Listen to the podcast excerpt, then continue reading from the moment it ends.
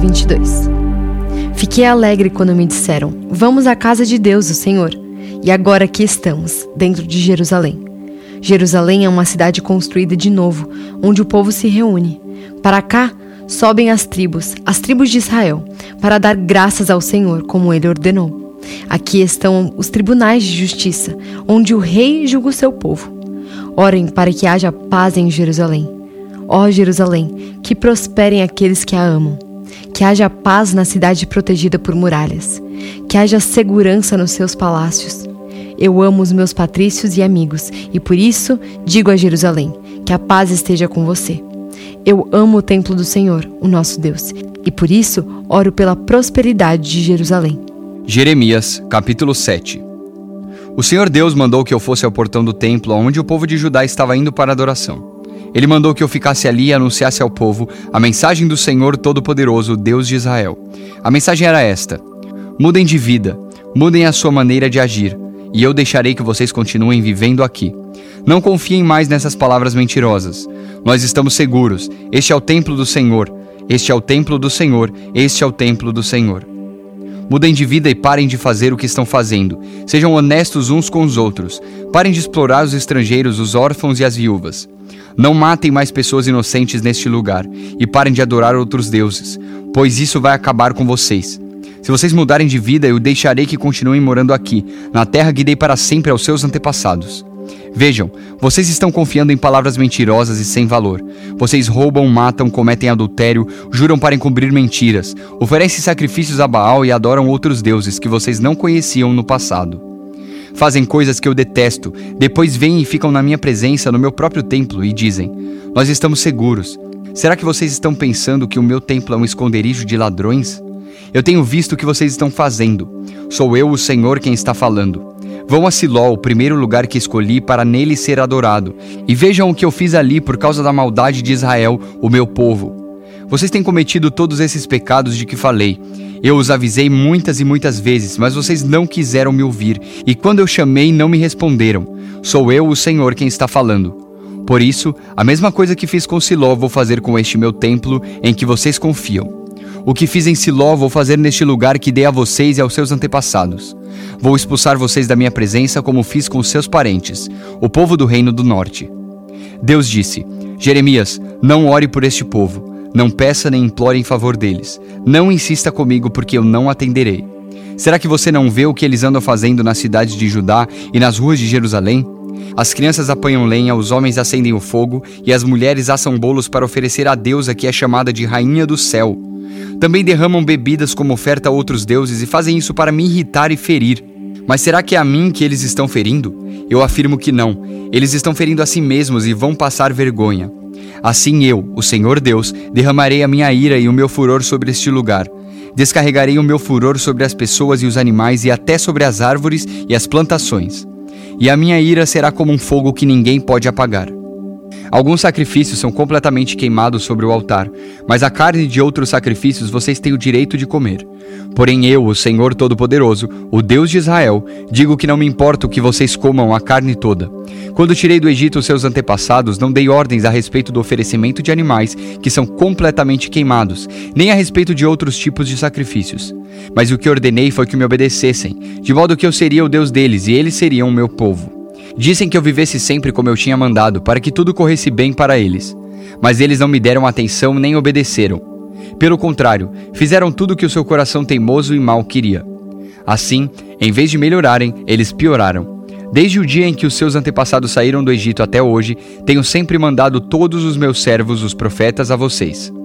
Mas vocês não lhes deram atenção nem obedeceram. Pelo contrário, continuaram teimosos e fizeram ainda pior do que os seus antepassados. Portanto, Jeremias, você dirá todas essas palavras, mas eles não vão dar atenção. Você os chamará, mas eles não vão responder. Você lhes dirá que eles são um povo que não obedece a mim, o Senhor, o Deus deles. São um povo que não aceita ser corrigido. Não existe mais sinceridade, nem se fala mais nisso. Deus disse ainda: Chore, povo de Jerusalém, corte os seus cabelos e jogue fora. Cante música triste no alto dos montes, pois eu, o Senhor, estou irado e abandonei o meu povo. O povo de Judá fez uma coisa que eu acho errada. Eles colocaram seus ídolos, que eu detesto, no meu templo e o mancharam. Sou eu, o Senhor, quem está falando. Construíram um altar que foi chamado de Tofete, no vale de Ben-Inom, e ali queimam seus filhos e filhas como sacrifício. Eu não dei ordem para isso e nunca pensei nisso. Portanto, certamente virá o tempo em que esse lugar não será mais chamado de Tofete, nem de Vale de Ben-Inom, mas de Vale da Matança. Vão sepultar gente em Tofete por não haver outro lugar. Os mortos servirão de comida para as aves e para os animais selvagens, e não haverá ninguém para os espantar. A terra ficará deserta.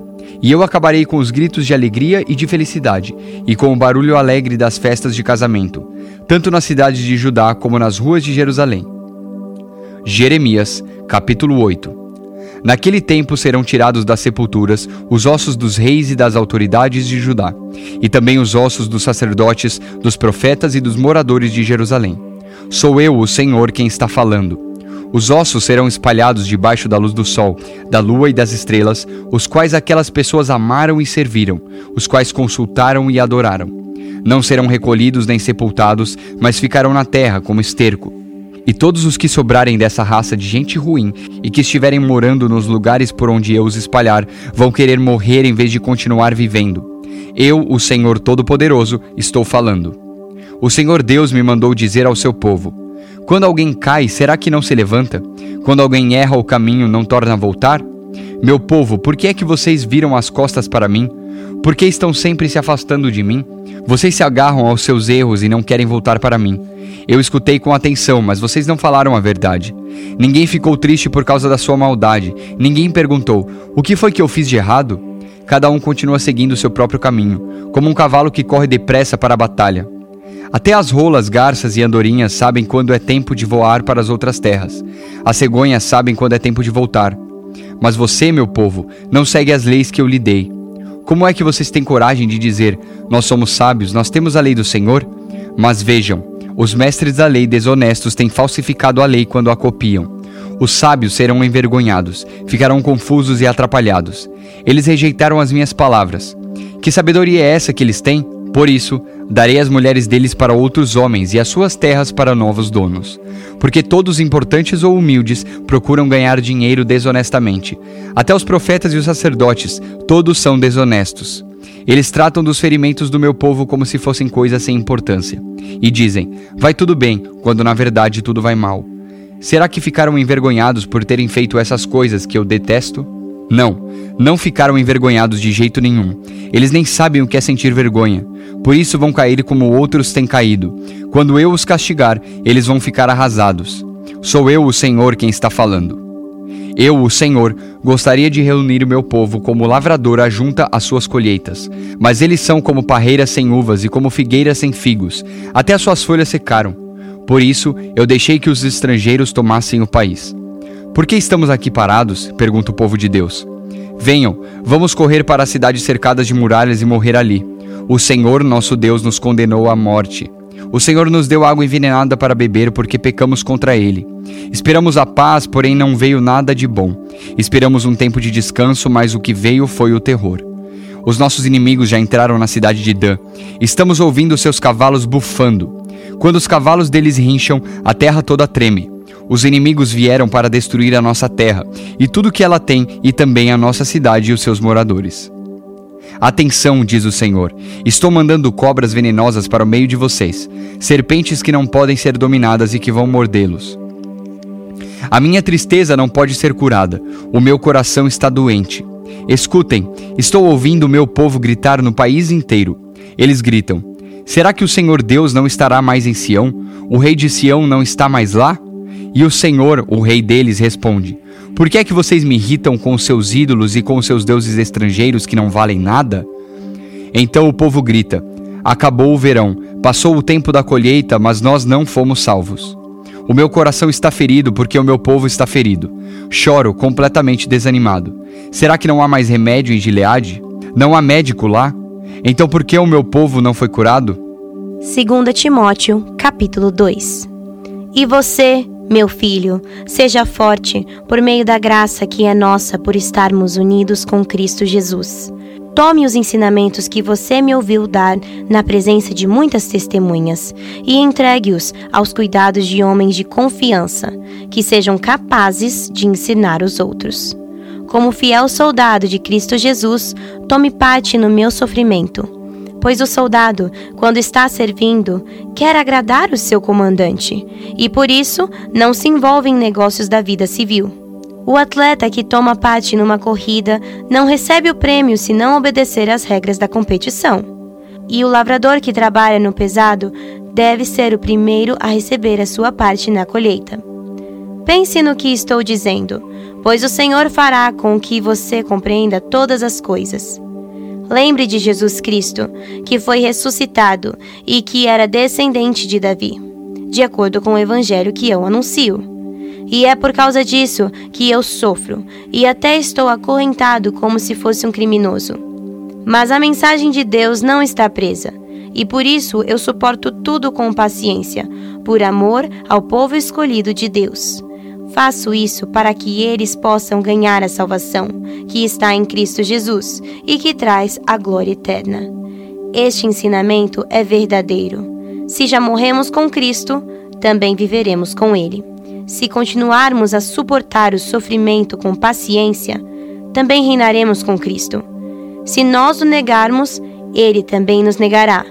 Se não formos fiéis, Cristo continua sendo fiel, pois Ele não pode ser falso para si mesmo. Recomende essas coisas aos que você dirige e ordene severamente, na presença de Deus, que não briguem por causa de palavras. Brigar não é bom pois somente prejudica os que estão presentes. Faça todo o possível para conseguir a completa aprovação de Deus, como um trabalhador que não se envergonha do seu trabalho, mas ensina corretamente a verdade do Evangelho. Evite os falatórios contrários aos ensinamentos cristãos, pois eles fazem com que as pessoas se afastem de Deus. As coisas que os falsos mestres ensinam se espalham como a gangrena. Dois desses mestres são Himeneu e Fileto, os quais abandonaram o caminho da verdade. Eles afirmam que a nossa ressurreição já aconteceu e assim estão atrapalhando a fé cristã de muitos. Mas o firme alicerce que Deus colocou não pode ser abalado, e sobre esse alicerce estão escritas estas palavras: O Senhor conhece as pessoas que são dele. E também, Toda pessoa que diz que pertence ao Senhor precisa abandonar o pecado. Numa casa grande, não existem somente vasilhas de ouro e de prata, mas também de madeira e de barro. Algumas são para ocasiões especiais e outra e outras para todos os dias.